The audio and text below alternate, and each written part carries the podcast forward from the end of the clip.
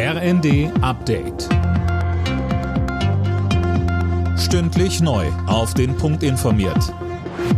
Ich bin Silas Quiring. Guten Tag. Das Bundeskabinett hat den Ergänzungshaushalt für dieses Jahr beschlossen. Der sieht fast 40 Milliarden Euro weitere Schulden vor, um unter anderem das geplante Entlastungspaket für die Bürger zu finanzieren.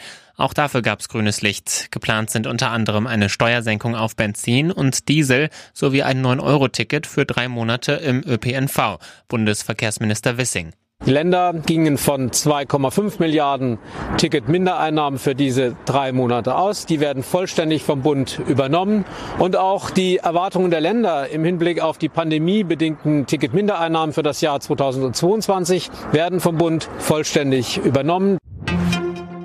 Einer Fragestunde im Bundestag hat Außenministerin Baerbock den Kurs der Bundesregierung im Ukraine-Krieg verteidigt. Der Ringtausch über Partner mit sowjetischen Panzern sei für die Ukraine hilfreicher, als Waffen zu liefern, mit denen sich die Soldaten dort gar nicht auskennen.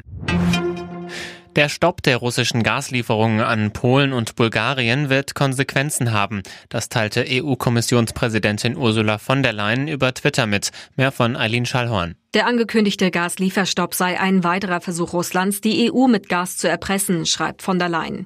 Die EU sei auf dieses Szenario aber vorbereitet und werde eine abgestimmte Antwort geben.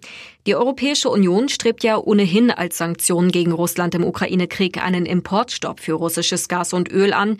Neben Deutschland und Österreich hatte sich zuletzt aber auch Ungarn gegen ein Gasembargo ausgesprochen.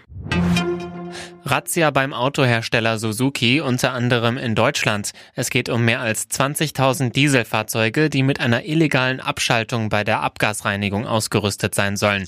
Durchsucht wird auch bei Zulieferern, die für die Bauteile verantwortlich sein sollen. Alle Nachrichten auf rnd.de